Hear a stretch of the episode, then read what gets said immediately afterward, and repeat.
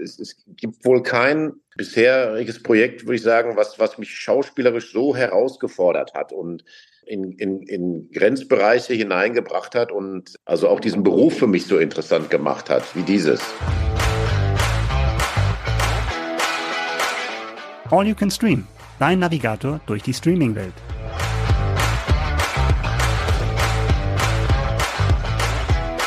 Willkommen aus dem regnerischen Hamburg und willkommen zu einer neuen Folge von All You Can Stream, dem Podcast von TV Digital und Streaming.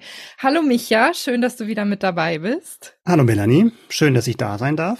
Ja, darfst du natürlich. Ich freue mich sehr und wir sehr, treffen sehr uns jetzt zu den Sommermonaten, ne? Also mhm. es, ist, es ist so schön. Wir hatten gerade Bombenwetter über zwei Wochen hinweg in Hamburg und jetzt, naja, jetzt ist der Regen zurückgekehrt, aber das ist auch in Ordnung. Ich glaube, es freut die Blumen, es freut die Natur. Aber Stimmt. nichtsdestotrotz, es ist Urlaubszeit und ja. da möchte ich einmal mit dir drüber sprechen. Und zwar sind jetzt alle so dabei, irgendwie entweder aufzubrechen, loszufahren oder auch schon zurückzukommen. Und ich habe das Gefühl, dass im Moment oder auch in den letzten Jahren so Urlaubsziele boomen, die eben auf Serien, auf Filmen und sowas basieren. Und ich mhm. habe dann für mich mal so drüber nachgedacht, was wären denn die Orte, aus Serienproduktion oder aus Filmen, wo ich selber gerne mal hinfahren würde und auf den Spuren meiner persönlichen Serien und Filmstars irgendwie wandeln hm. würde. Ist dir da, ich habe da schon so Sachen im Kopf, aber mal an dich die Frage, fällt dir da irgendwas ein? Was wäre so dein Highlight, was du gerne Serien. mal entdecken würdest? Also ein Highlight, was ich so in den letzten Monaten gesehen habe, was ich dann auch mit meinen Vorlieben decken würde, wäre tatsächlich Sizilien. Oh. Weil das kam ja in White Lotus vor. Also diese, diese Miniserie, die in jeder Staffel einen anderen Urlaubsort als Location aus, äh, auserkoren hat. Und das wäre, aber jetzt, wo du sagst, Staffel 1, das war ja Staffel 2 auf Sizilien, Staffel 1 wäre natürlich noch cooler, weil die spielte auf Hawaii. Also oh. Also da, ja, gut, das, das würde ich mir auch, auch für eine Geschichte würde ich mich da auch bereit erklären, da auch noch mal hinzufahren, um also eine Nachberichterstattung zu machen. Ja, das Wenn's sollten wir muss. vielleicht mal vorschlagen. Weißt du, für alle, die das jetzt hören, haben das jetzt schon mal mitbekommen. Genau.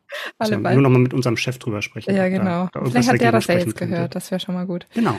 Ähm, ich glaube, bei mir wäre das so diese ganze Ecke England, Schottland, Irland, da würde ich wahnsinnig gerne mal hin, weil ich auch ein großer Downton Abbey Fan bin.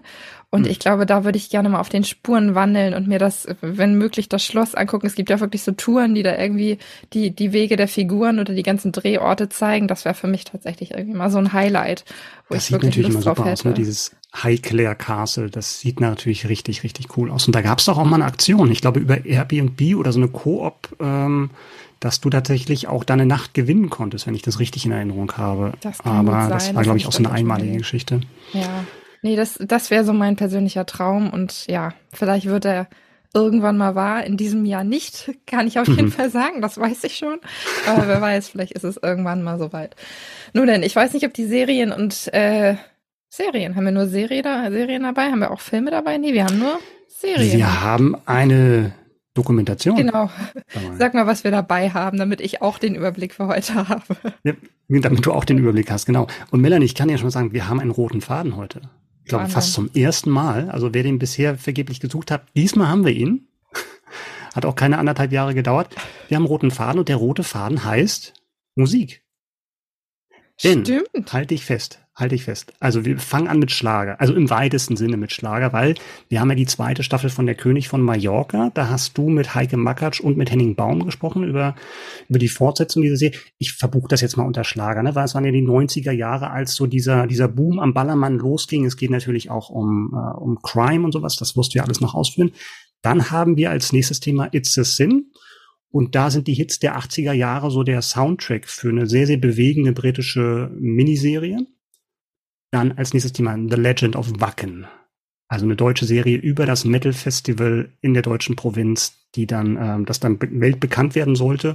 Und zu guter Letzt, last but not least, ähm, Wham. Also eine Doku über eine sehr bunte, turbulente und irgendwie auch tragische Geschichte eines legendären Pop-Duos.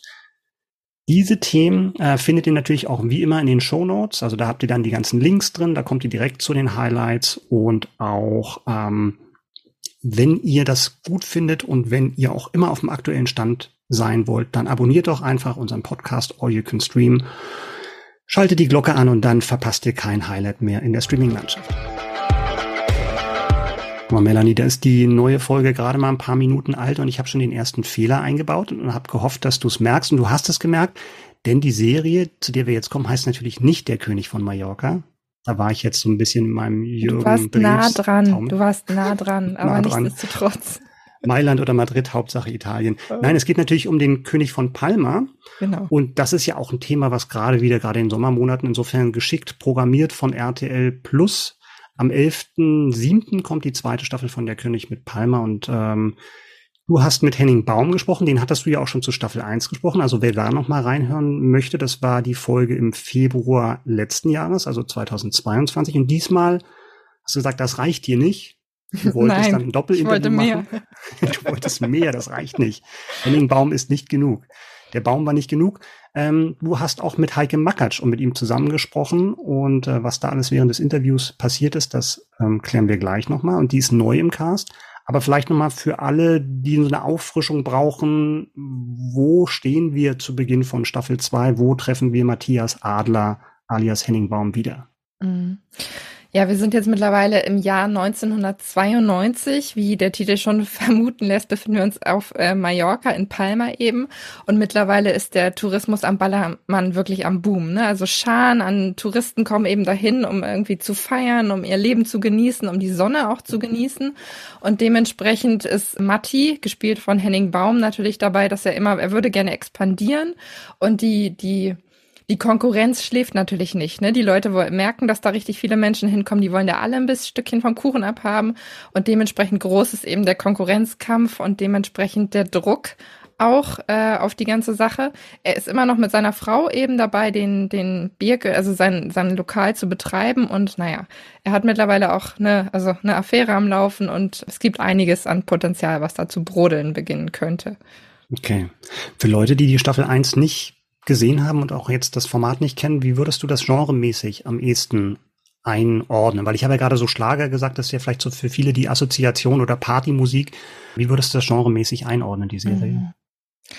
Äh, ich würde es vielleicht eher so in Krimi-Drama oder sowas in die Richtung packen, weil es ist, mhm. es ist schon dramatisch, was da passiert und es basiert ja im Groben auf einer wahren Begebenheit. Also diesen Mann hat es ja tatsächlich gegeben, der ist dann eben irgendwann gemeinsam mit seinem Sohn auf seiner Finca auf Mallorca eben erschossen worden. Also das hat eine ganze ganz dramatische, eine ganz dramatische Umgebung, in der das spielt, so ein bisschen auch Mafia-Feeling eben auf mhm. Mallorca. Von daher würde ich das wirklich in das Krimi-Genre einsortieren, weil es halt ähm, schon hoch hergeht in manchen Szenen. Okay, also True Crime gewissermaßen, aber die mhm. Figuren wurden dann so verändert, also die, er heißt dann auch anders in der Serie. Ja, sie haben das schon arg fiktionalisiert, ähm, eben auch um mehrere Staffeln daraus machen zu können. Und du musst ja immer irgendwie auch einen Spannungsbogen kreieren. Also wie weit das jetzt tatsächlich auf realen Begebenheiten im Detail basiert, kann ich nicht sagen. Aber sie haben sich eben grob an dieser Figur orientiert.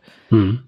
Wir haben ja alle so ein bisschen gestaunt. Äh, gab ja einen sehr prominenten Neuzugang in Staffel 2 mit Heike Makatsch. Und wir haben noch mehr gestaunt, als wir dann festgestellt haben, wen sie spielt. Sind ja. Vielleicht kannst du da was zu sagen. Ja, ja, ich kann da was zu sagen. Wir haben da auch sehr, sehr lange drüber spekuliert. Ähm, Genau. Mattis Frau Silvi wurde in der ersten Staffel eben von Sandra Borgmann gespielt. Jetzt ist Heike Makatsch neu in den Cast reingerutscht und ersetzt eben Sandra Borgmann als, äh, als, als Mattis Frau. Das hat im ersten Moment für Überraschung gesorgt, weil das ja eine sehr, sehr prominente Rolle ist. Also wirklich im Fokus stehende Rolle, die sie da verkörpert, wo man dann denkt, okay, warum wird die jetzt ausgetauscht? Die hat das ja super gemacht. Und mhm. wir haben tatsächlich bis heute keine wirkliche Antwort dazu bekommen. Mhm. Ich weiß auch nicht, ob die Schauspieler dafür die richtige Adresse sind. Ich habe auf jeden Fall mit unserem lieben Kollegen Mike nochmal gesprochen, der eben auch was zu diesem Thema gemacht hat und der wirklich direkt an die Produzenten die Frage gerichtet hat, mhm. warum sie die denn ausgetauscht haben. Und da kam auch keine wirkliche Antwort. Also wirklich, wir haben uns in Gesprächen dafür entschieden, sie eben auszutauschen und That's hm. it. Macht mich ehrlich gesagt nur noch neugieriger, aber lassen ja. wir das. Ja, das ist natürlich ungewöhnlicher Move. Ne? Also man kennt das manchmal von Pilotfolgen. Da gab es ja auch prominente Fälle mit Game of Thrones zum Beispiel. Da gab es ja eine Pilotfolge, die gedreht wurde, die dann nochmal neu gedreht wurde, nachdem die einige einige Schwächen und ähm, aufgewiesen hat, wo man gesagt hat, wir müssen das nochmal neu drehen, zumindest großen Teile. Und da wurden dann auch einzelne Schlüsselrollen neu besetzt. Und da hüllt man sich auch in Schweigen. Ne? Das ähm, das, klar, das ist natürlich auch nichts, worüber gerne gesprochen wird, was dann genau die Hintergründe waren, aber wie gesagt, so für den deutschen Bereich ist es dann auch eher ungewöhnlich, es sei denn, es ist klar, weil irgendwie der Darsteller oder die Darstellerin sagt, ich möchte aussteigen, weil ich irgendwie ein anderes Angebot habe oder mich irgendwie umorientieren möchte. Insofern, ähm, ja, kuriose Situation. Mhm. Ja, klar. Und auch wenn man zeitliche Probleme hat, kann man ja auch das kommunizieren. Aber ja. wie dem auch sei, es werden Gründe vorhanden gewesen sein. Und Heike Makatsch übernimmt die Rolle und mhm. macht das auch super. Also da kannst mhm. du nichts sagen. Das fühlt sich von Anfang an so an, als wenn sie die ganze Zeit dabei gewesen wäre. Da gibt es nichts auszusetzen. Sie füllt die voll und ganz aus. Mhm. Wie war denn jetzt die Situation, dass du mit den beiden gesprochen hast, das Interview? Das war das erste Doppelinterview, was wir in diesem Podcast ähm, haben, oder? Und das Komm, letzte, oder? Das erste und das letzte. Ich weiß es nicht. Mal sehen, was sich noch so ergibt. Hm. Ähm, nee, war spannend. War ich auch ehrlich gesagt sehr nervös, weil man natürlich auch nicht so gut einschätzen kann, ob die sich dann gegenseitig ins Wort fallen oder wie die Dynamik im Zweifel auch zwischen den beiden ist. Mhm. Aber das hat super harmoniert. Ähm, ich war zwischendurch ein bisschen irritiert, weil ähm, wir haben das tatsächlich online gemacht und Henning Baum ist dann zwischendurch irgendwie mal aufgestanden, war weg. Und ich habe das, also ich sah ihn dann irgendwie nur so verschwinden, war so, okay, also ja, Heike hm. Makatsch redet jetzt, aber wo geht jetzt er jetzt hin? Zigarettenpause gemacht ja, während ich, des Interviews? I don't know. Er kam dann irgendwann wieder zum Glück, bevor ich die nächste Frage an ihn richten wollte. Da habe ich noch okay. mal ja, Glück gehabt, aber es war kurios, aber hat in jedem Fall Spaß gemacht. Okay, dann würde ich sagen, hören wir doch mal rein ins Interview mit äh, Heike Makatsch und Henning Baum. Hallo, herzlich willkommen, Heike Mackert und Henning Baum. Guten Tag. Hallo. Wir sprechen über die zweite Staffel von Der König von Palma. Jetzt haben wir Mitte des Jahres, der Sommer ist da, die Urlaubszeit steht bevor. Zieht es Sie jetzt nach den Dreharbeiten nach Mallorca oder doch eher irgendwo hin, wo es vielleicht ein bisschen kühler ist? Also tatsächlich äh, werde ich äh, im Sommer auch irgendwann mal in Mallorca auftauchen, ja. da fahre ich doch ja. im Sommer ganz gerne hin. Also jetzt ist gerade Deutschland ja wahnsinnig schön. Äh, der Rhododendron blüht noch hier und dort und äh, das Grün steht zurecht in Fülle. Der Johannistrieb kommt jetzt noch mal raus an den Pflanzen. Das kann man sehen. Da wird schießt das Grün noch mal nach und äh, strebt also seinem Höhepunkt äh, zu. Und das finde ich eigentlich immer besonders schön zu sehen. Einmal an Henning Baum die Frage, wie hat Matti sich denn jetzt in der zweiten Staffel im Vergleich zur ersten weiterentwickelt? Und finden Sie ihn im Vergleich zur ersten Staffel eigentlich sympathisch? Das ist eine interessante Frage äh, nach der Sympathie der Figur, die ich spiele. Ich kann Ihnen gleich sagen, ich muss immer eine Sympathie zu den Figuren aufbauen, die ich spiele, sonst geht es nicht. Das ist natürlich manchmal etwas schwierig, weil Matti Adler moralisch fragwürdige Handlungen auch unternimmt, aber er hat trotzdem meine Sympathie, denn er leidet, er leidet tatsächlich auch an dem von sich selbst angerichteten Unglück. Er ist ja nicht in der Lage, das wirklich alles so zu gestalten, dass er nun äh, sein Leben zum Besseren wendet, sondern er verschlechtert eigentlich die Dinge. Und er hat zwar die Vorstellung, dass es dann irgendwann mal besser wird, aber er steuert eigentlich wie ein Kapitän äh, sein Schiff in ein schreckliches Unwetter hinein. Ich finde es spannend, dass Sie sagen, Sie müssen immer eine gewisse Sympathie zu den Figuren haben, weil ich stelle mir gerade vor, Sie würden Massenmörder oder sowas spielen. Da stelle ich mir das dann doch irgendwie ein bisschen schwieriger vor, da eine Sympathie zu entwickeln. Spiele ich ja nicht. Ähm, ja nicht. Würde ich vielleicht sogar ablehnen. Ne? Also, weil mein Ansatz tatsächlich der ist, äh, ich, das müsste man jetzt im Einzelfall tatsächlich prüfen, aber ich muss eine, ich muss ja einen, einen Menschen eine Persönlichkeit entstehen lassen, die nachvollziehbar ist. Ich habe ja auch schon oft Mörder gespielt und ich kann Ihnen sagen, ich habe diese Menschen auch immer so versucht zu spielen, dass ihre Tat und ihr Handeln nachvollziehbar war. Heike Makatsch, einmal an Sie die Frage. Sie sind jetzt neu dabei. Ich stelle mir das so ein bisschen vor, als wenn man in eine neue Klasse kommt, wenn man da irgendwie jetzt am Set als, als neue Ebene am Start ist. Wie fühlt sich das an? Wie gut wird man da im Zweifel aufgenommen? Also tatsächlich ist ja jedes Mal, wenn man einen neuen Film beginnt, ist es ein Eintritt in eine neue Klasse, ne? Weil äh, es ist ja nicht so, dass man bei anderen Filmen alle Mitarbeiter oder alle Schauspieler schon kennt. Also es ist jedes Mal irgendwie eine Situation, die, die herausfordert und wo man Verbindungen herstellen muss mit Fremden. Und diese Verbindungen sollten am besten zu einer Vertrautheit und einer, ja, wenigstens für den Zeitraum einer Art Freundschaft führen. Dass jetzt in dem Fall es so war, dass äh, diese Klasse schon mal vorher miteinander gespielt hatte oder gelernt hatte oder äh, gearbeitet hatte, das war mir jetzt gar nicht die ganze Zeit, das habe ich nicht so mit mir rumgetragen als, äh, als Sorge. Also da, da habe ich die Fähigkeit, das auch von mir fernzuhalten und mir zu sagen, ich lasse mich jetzt auf den Moment ein. Und ich habe auch sofort ein sehr freundliches Feedback bekommen und bin willkommen worden. Und äh, es wurde mir nicht schwer gemacht. Das kann man auf jeden Fall so sagen. Wie weit orientiert man sich, wenn man so eine Rolle übernimmt, dann noch an dem Spiel der Vorgängerin oder ist das was, was Sie dann komplett ausblenden, sagen, ich mache da jetzt mein eigenes Ding draus? Ich habe mir natürlich die erste Staffel angesehen und habe mir auch äh, Sandra angesehen, wie sie es gespielt hat und fand es sehr, sehr gut. Fluck, wow, sehr gut. Okay, wie, wie mache ich's jetzt? Ähm, aber ich bin nicht Sandra, ich kann es nicht so spielen wie sie, weil ja, ihr Kern ist ein ganz anderer als meiner. Und ähm, natürlich habe ich schon die Eckdaten dieser Figur für mich so begriffen, dass es vielleicht mit dem sich deckt, was Sandra auch begriffen hat, aber wir würden es trotzdem unterschiedlich ausfüllen. Und da ich das äh, weiß, habe ich mich auch davon sehr frei gemacht und mir gesagt, ich spiele jetzt meine Silvi. Wenigstens alles drumherum sieht ja so aus wie vorher und dann wird das schon irgendwie passen. Ja. Einmal an Sie beide. Also mir persönlich geht das so, wenn ich dieses Mallorca sehe, das, das, das schüchtert ja auch ein und das macht irgendwie so eine gewisse Angst, wenn man sieht, wie sich das da alles entwickelt. Können Sie den Reiz verstehen, dem Matti da unterliegt, sich da ein Leben aufzubauen? Matti Adler entflieht ja der, der vermeintlichen Sicherheit in Deutschland, die ihn langweilt. Matti Adler ist unterfordert und er ist ein Spieler. Matti liebt das Spiel und er sucht das gefährliche Spiel. Er will wissen, ob er in diesem gefährlichen Spiel bestehen kann. Das vordergründig ausgesprochene Motiv ist, wir suchen uns Freiheit, wir äh, wollen etwas erreichen, wir wollen Geld verdienen, wir wollen ein besseres Leben. Aber im Unterbewusstsein arbeitet ein ganz starker Sog in ihm, der ihn in dieses gefährliche Spiel hineinzieht. Und es kann ihm gar nicht gefährlich genug werden. Und bei Ihnen? Für Silvi ist es ja so, dass sie am Ende des Tages wegen ihrer Familie, wegen ihrem Mann, weil er ja auch sie vor vollendete Entscheidungen gestellt hat, mit nach Mallorca gegangen ist. Ihr Wunsch war und ist es nicht unbedingt dort ähm, im Ausland zu leben, sondern mit der Familie zu leben. Also ich denke, da, wo die Familie ist, möchte Silvi auch sein. Und da, wo sie ihrem Mann den Rücken stärken kann, da möchte sie gerne sein. Hier ist so viel los. Es tut mir leid, ich muss hier mal weg. Alles gut. Die Familie ist überall. Aber man hört weniger, als mal, als sie vielleicht gerade denken. Also ich habe nichts ja. mitbekommen und nichts gesehen und nichts gehört. Ich konzentrieren, weil alle laufen um mich rum die ganze Zeit. Jetzt bin ich in den Kabuff gegangen.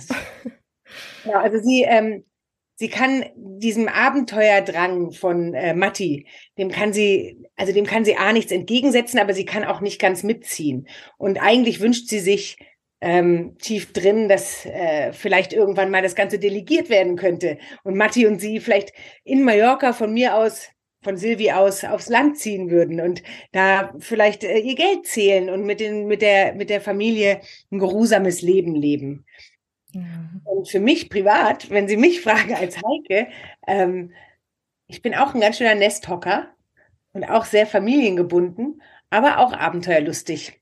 Und ich glaube, auch mit der Familie wäre ich zu vielen Schandtaten bereit. Können wir einmal über die Dreharbeiten sprechen? Also es sieht jetzt sehr, sehr sommerlich aus. Mallorca ist ja auch ein Touri-Hotspot. Haben Sie wirklich im Sommer gedreht, als da gerade die Hölle los war? Oder und wo haben Sie gedreht? Sind Sie da irgendwo auch wiedererkannt worden?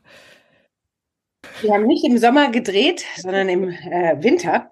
Und ähm, es war auch kalt. Es war das Wetter ähm, war kein Badewetter. Ich bewundere dich, Henning, dass du da ständig aus den Wellen steigst ähm, weil ähm, ich wäre gar nicht erst reingegangen. Es war äh, sehr, sehr frisch, aber ähm, und es war auch keine Saison. Das heißt, es war auch nichts los in den in den äh, Touristenörtchen ne, um die Playa herum.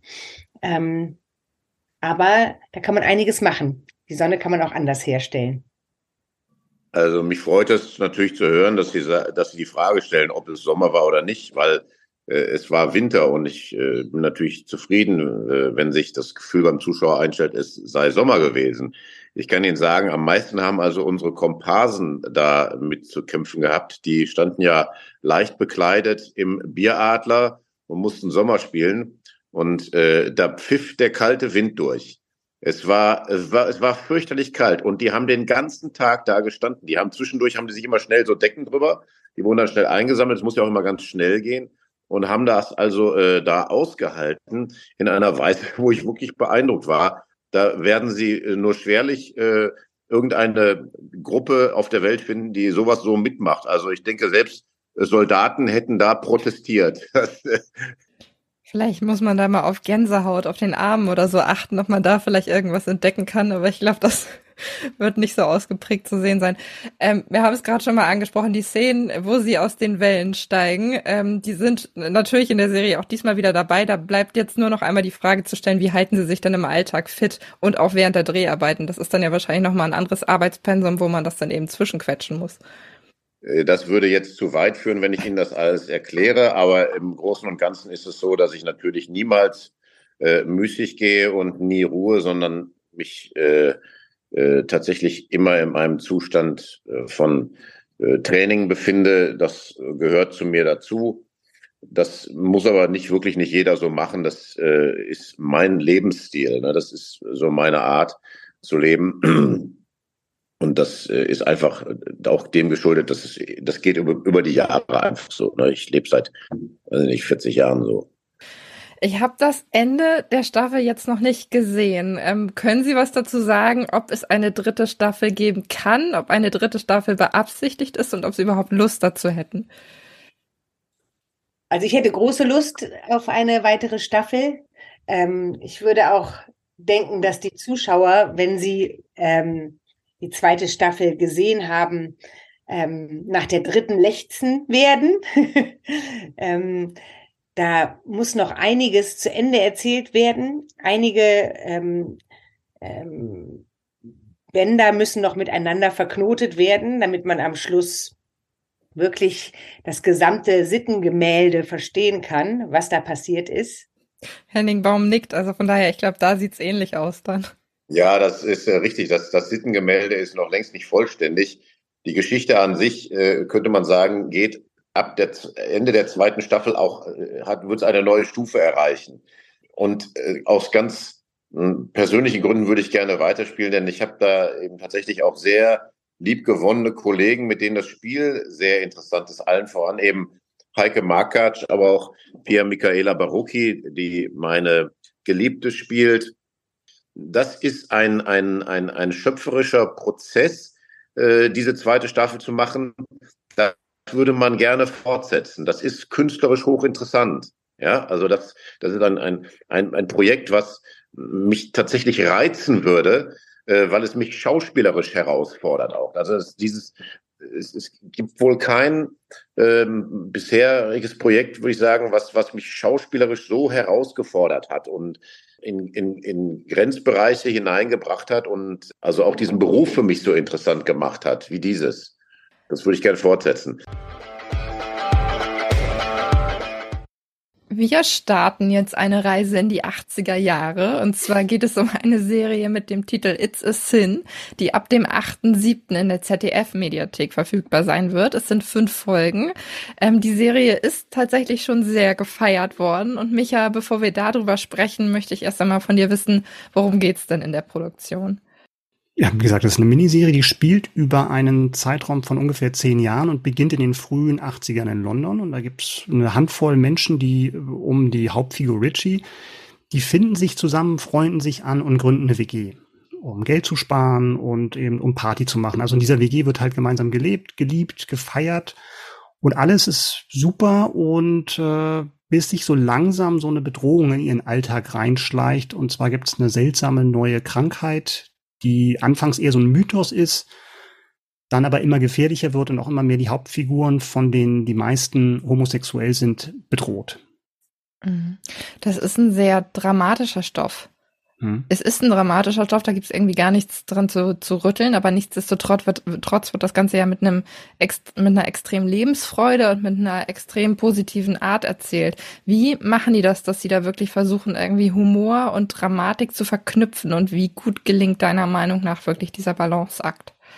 Also das stimmt, das war wirklich eine der, das, der, der Markenzeichen von dieser Serie ist, dass diese Balance, wie du schon sagtest, zwischen der Tragik, die ja auch drin ist, man kann sich ja auch schon so grundsätzlich vorstellen, in welche Richtung das gehen kann, aber halt auch immer wieder Momente findet von, von Witz, von Humor, von dieser Leichtigkeit, die diese Freunde verbindet. Ne? Und diese ganz normalen Sachen, wenn sie Party machen und feiern, einfach nur in bestimmte Insider-Gags haben. Und das ist super gut beobachtet und ist wahrscheinlich tatsächlich auch dann zum großen Teil autobiografisch, weil das eine Serie von, von Russell T. Davis ist und der hat so ein bisschen seine eigene Zeit in den Londoner, der, in London der 80er Jahre so ein bisschen verarbeitet mit dieser Serie und hat da sehr genau hingeschaut und eben sehr gut gelungen, eben diese Balance zu halten. Mhm. Londoner 80er Jahre, die Anfeindungen, denen die Jungs sich da wahrscheinlich entgegenstellen müssen, wenn sie ihre Homosexualität eben öffentlich machen, sind ja noch, sind ja ganz andere als heutzutage. Es sind die 80er Jahre. Mhm. Ähm, was sind das für Charaktere, die da dargestellt werden und was sind so die persönlichen Schicksale, die da irgendwie auch beleuchtet werden? Es ist ganz unterschiedlich, äh, ganz unterschiedliche Hintergründe. Ne? Du hast ein paar Leute, die aus, eher aus der Provinz kommen und für die dann, wenn sie dann mit, mit 18 oder sowas dann nach London gehen, für die das eine Befreiung ist. Ne? Die sind dann schwul, ohne dass es jemand weiß und ähm, kommen nach London und leben sich halt erstmal total aus. Und das war ja auch eine Zeit, wo eben AIDS gab es noch nicht, es war noch kein Begriff. Es gab irgendwelche Gerüchte über irgendwie eine Schwulengrippe, die angeblich nur Schwule äh, betreffen sollte in in USA. Aber wie soll das gehen? Warum sollen nur Schwule äh, betroffen sein? Also es gibt so eine ganz äh, markante Szene gleich in der ersten Folge, wo dann eben der ähm, die Hauptfigur ähm, wird fährt, also dieser Richie fährt mit der Fähre dann aufs Festland, um nach London zu fahren und sein Vater bringt ihn halt noch hin und auf der Fähre gibt's dann so ein Gespräch zwischen, bei, zwischen den Männern und, und er, er steckt seinem Sohn, seinem Teenager-Sohn halt so eine Packung Kondome zu. Und sagt von wegen, nicht, dass du aus Versehen halt irgendjemand schwängerst und in Schwierigkeiten bringst. Und dann geht er weg, der Vater, und Richie guckt sich die Packung an und lacht einfach, ne, weil dieser Gedanke für ihn so absurd ist und schmeißt halt diese Kondome ins Meer. Mhm. Weil, weil was soll er als, als schwuler Mann mit Kondom? Praktisch ein Mittel, nicht schwanger zu werden und keine Kinder zu zeugen. Also er hat dafür keine Verwendung. Das zeigt halt auch, wie, wie groß die Unwissenheit sowohl bei Heteros als auch bei Homos damals war.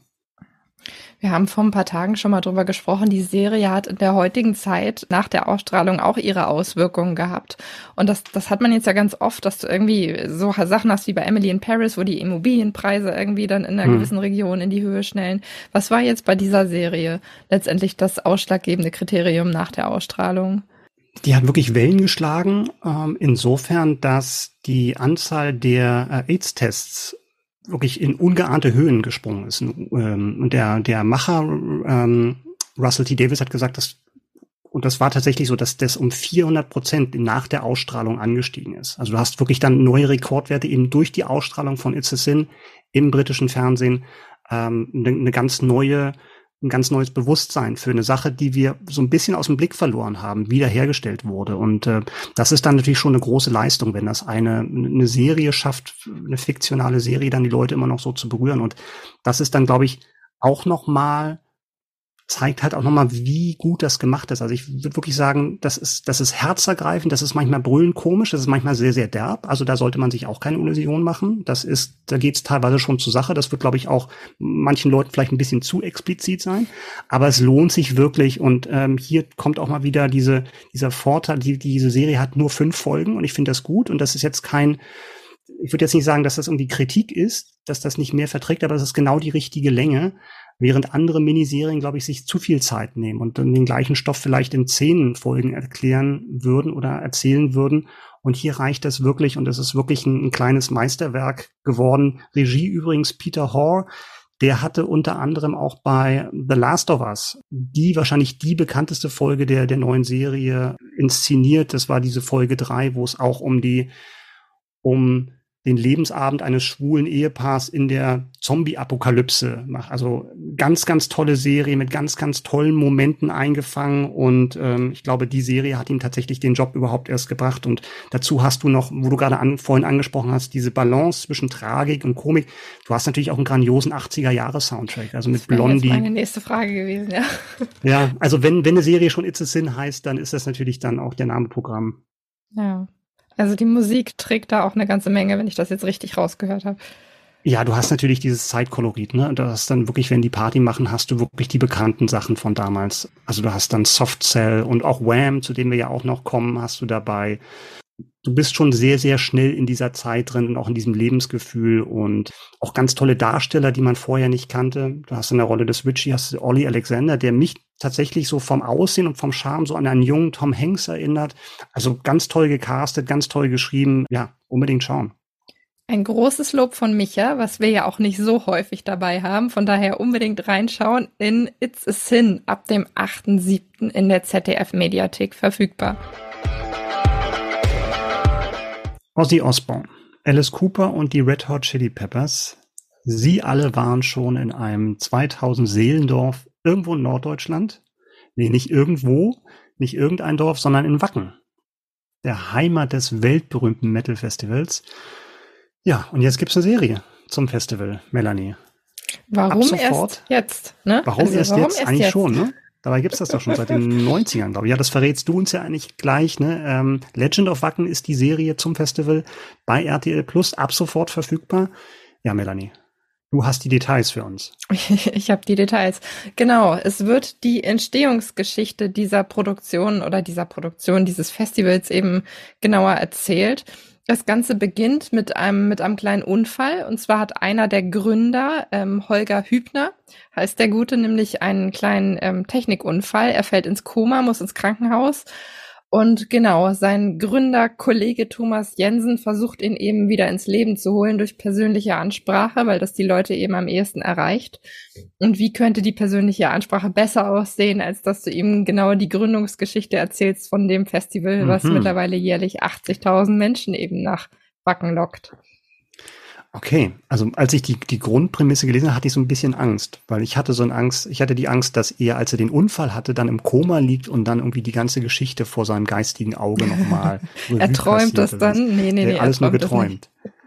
Okay, nee, also man hat dann so eine Rahmenhandlung und mhm. so rein strukturell, dann wird immer mal wieder in die, in die Gegenwart zurückgegangen oder sind wir die ganze Zeit dann zu den Anfangstagen oder vor den Anfangstagen des Festivals? Nee, es wird immer mal wieder in die Gegenwart zurückgegangen und dann eben immer wieder Szenen am Krankenbett gezeigt, wo dann beispielsweise mhm. andere Leute dann da nochmal stehen und sagen, hast du die Geschichte schon erzählt oder hast du die ah, okay. Geschichte schon erzählt mhm. und wir müssen darauf nochmal eingehen, darauf nochmal eingehen. Das war doch ganz anders, was redest du denn da für ja. Mist?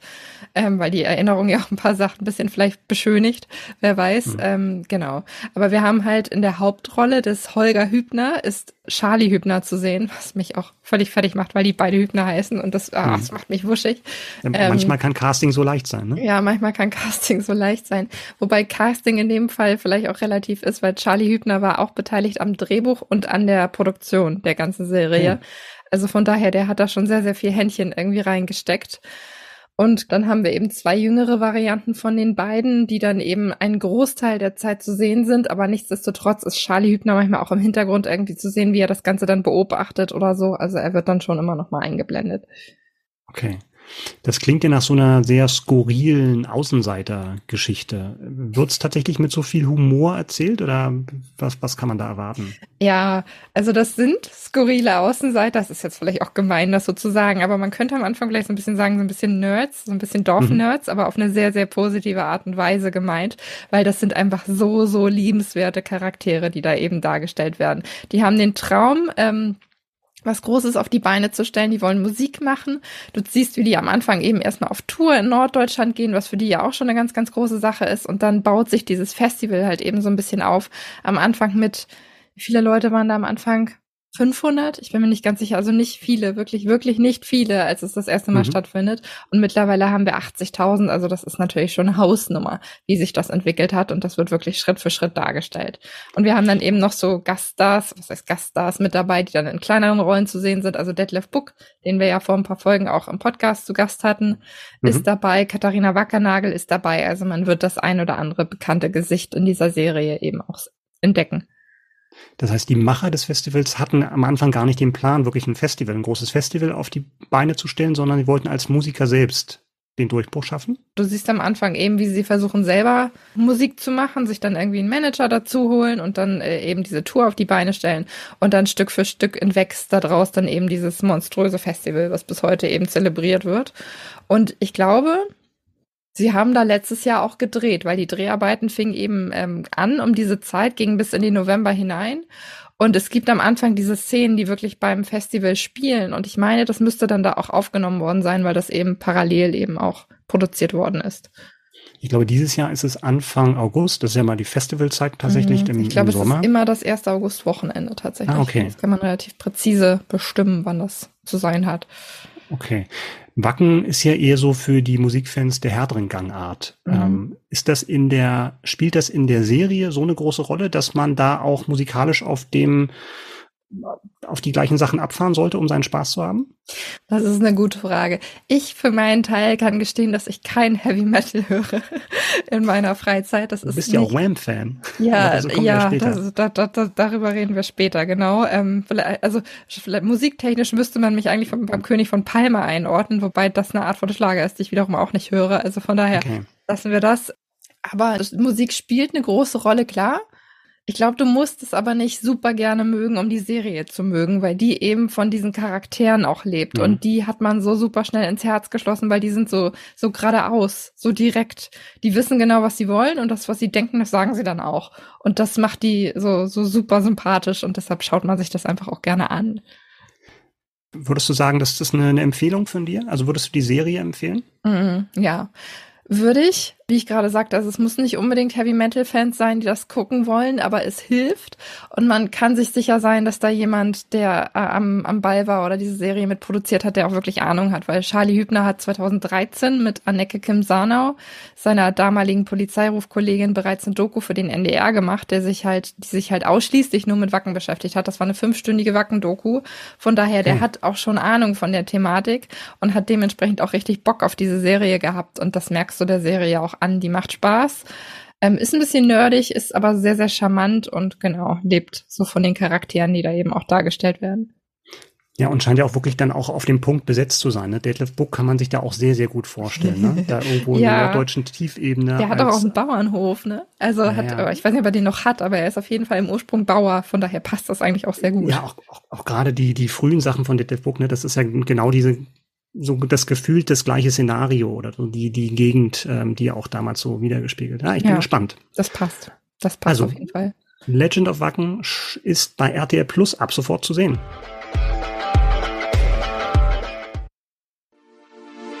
Werbung. Werbung Ende. Micha, mhm. ich habe eine Frage an dich. Ja. Hast du dieses Jahr schon deine ersten Weihnachtslieder gehört? Hab, ja, hab ich äh, gezwungenermaßen, weil sie in der, oh, das ist eine gute Überleitung, in der Doku vorkommen.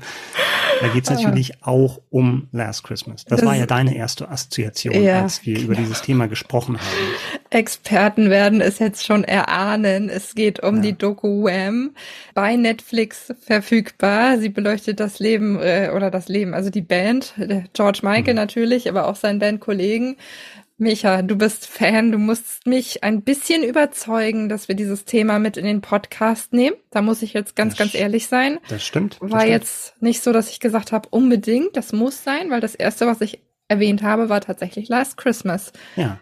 Die Band hat aber noch viel, viel mehr zu bieten. Und was oh ja. alles in dieser Doku davon dargeboten wird, erzählst du mir jetzt. Ja, ich, also wenn ich schon leide und im Hochsommer mir einen Weihnachtssong anhören muss, ne, dann darfst du jetzt auch ein bisschen leiden. Vielleicht kriege ich dich ja über ein Märchen. Also es war einmal ein schüchterner, leicht übergewichtiger, elfjähriger Junge, ein Einwandererkind, der neu in eine Klasse kommt, im Londoner Außenbezirk, und dort trifft er auf einen Klassenkameraden und der nimmt ihn so ein bisschen unter seine Obhut und beide beschließen, wir gründen eine Band und wir werden weltberühmt. Und sechs, sieben Jahre später sind sie es. Inklusive Nummer eins Hits auf aller, in aller Welt, auch in den USA, weltweite Tour. Und auf dem Höhepunkt ihres Erfolges trennen sich beide. Es geht natürlich um George Michael und Andrew Ridgely.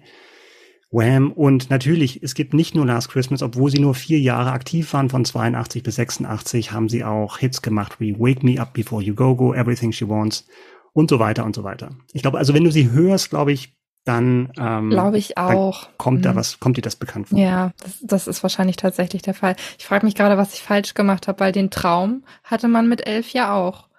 Aber ich war sechs Jahre später nicht richtig berühmt. Weil nee, ich, ich glaube, ich wollte. Tra den Traum hatte ich nicht mit elf Popstar zu werden. Ich nee, glaube, ich, glaub, ich wollte Bücher schreiben. Hat auch ja. nicht so richtig gut geklappt bis hier, aber bis hierhin, aber wer weiß, kann ja noch werden. Ein Podcast mit Hans Klarin, das ja. war damals so der Traum. So, der Traum ist jetzt erst aufgeploppt, sage ich dir. So, ja. genau, also diese Doku umfasst das Leben von den beiden, umfasst die Geschichte ja. von den beiden. Kannst du mal sagen, ähm, den gesamten Zeitraum? Es ist natürlich möglich, ne, weil das ist abgeschlossen, das Kapitel in sich, also von daher kann es ja den ganzen Zeitraum umfassen. Gibt es da genau, irgendwelche Schwerpunkte oder?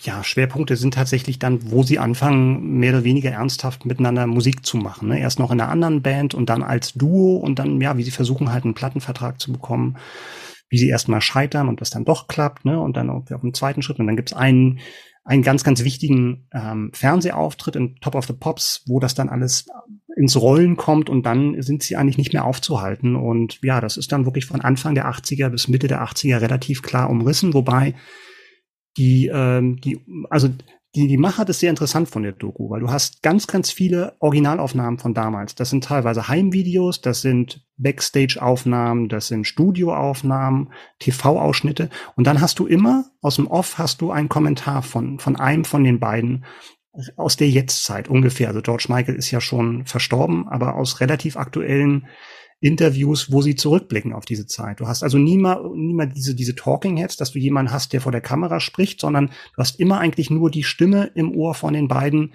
wie sie über die Zeit damals so reflektieren. Und das ist sehr, sehr spannend gemacht. Das ist ja auch mal angenehm, ne? Weil diese Talking Heads sind ja das, was du eigentlich gewohnt bist. Da mal eine andere ja. Variante zu sehen, macht ja eigentlich auch mal irgendwie ja. Freude. Ist das denn alles altbekanntes Material, was man schon gesehen hat, oder sind da viele? Also das ist jetzt neu, klar, aber sind da auch mhm. Sachen aus irgendwelchen Archiven jetzt rausgekramt worden, wo man sagt, okay, das habe ich jetzt noch nie gesehen?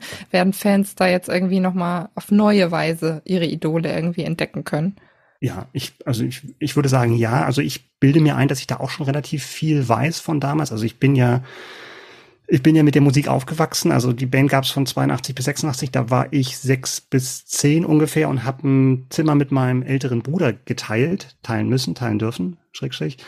Und da lief halt diese so eine Musik halt rauf und runter. Und das hat mich stark geprägt und und ich bin auch George Michael Fan. Also ich habe dann auch danach so seine seinen Werdegang sehr sehr intensiv verfolgt und fand die Musik super. Und selbst für Fans gibt es jetzt auch in der Doku noch spannende Sachen dabei. Also wenn tatsächlich George Michael zum ersten Mal Last Christmas einem Report, also bevor der Song rausgekommen ist, eine Reporterin so vorsummt, und er sagt von, ja, wir planen da so einen Weihnachtssong und ja, wie geht denn der? Und, ja, und dann singt er halt so den Refrain. Das sind schon lustige Sachen dabei. Und halt auch so Heimvideos, da haben die haben auch die, die Doku-Macher dann sehr eng auch mit Andrew Ridgely, der noch am Leben ist, äh, zusammengearbeitet, der dann nochmal neues Material rausgerückt hat und das sehr liebevoll. Und es muss auch eine mega Arbeit gewesen sein. Also dieses ganze Material zu sichten und dann so in Form zu bringen, schon eine, schon eine große Leistung tatsächlich, das dann so in eine, in eine Form zu bringen. Gibt es einen Grund dafür? Der hatte Geburtstag, oder? Weil ich meine, warum, warum jetzt? Ja. Warum ausgerechnet jetzt? Also Wham-Doku kann man immer machen, finde ich persönlich. Aber ja, ähm, ich glaube, George Michael wäre 60 geworden jetzt so in diesen Tagen und das ist dann auch nochmal so ein, so ein Anlass, ähm, dann diese Doku rauszubringen. Also ich kann nur sagen, also die für, für Fans gibt's neue Sachen zu sehen und du bist ja kein Fan, also noch nicht. Mal gucken, wir können Würde, ja vielleicht Würde ich sie schauen, sollte ich sie schauen? Ich finde ja. Und zwar Allein schon, wenn du dich vielleicht über, also wenn du mal so richtig gigantische Föhnfrisuren sehen möchtest, also richtig, richtig krass ja. kopierte Sachen, dann schaust du das. Also es hat schon eine gewisse Skurrilität für, auch wer jetzt mit der Musik von Wham nichts anfangen kann. Das ist schon mal skurril genug.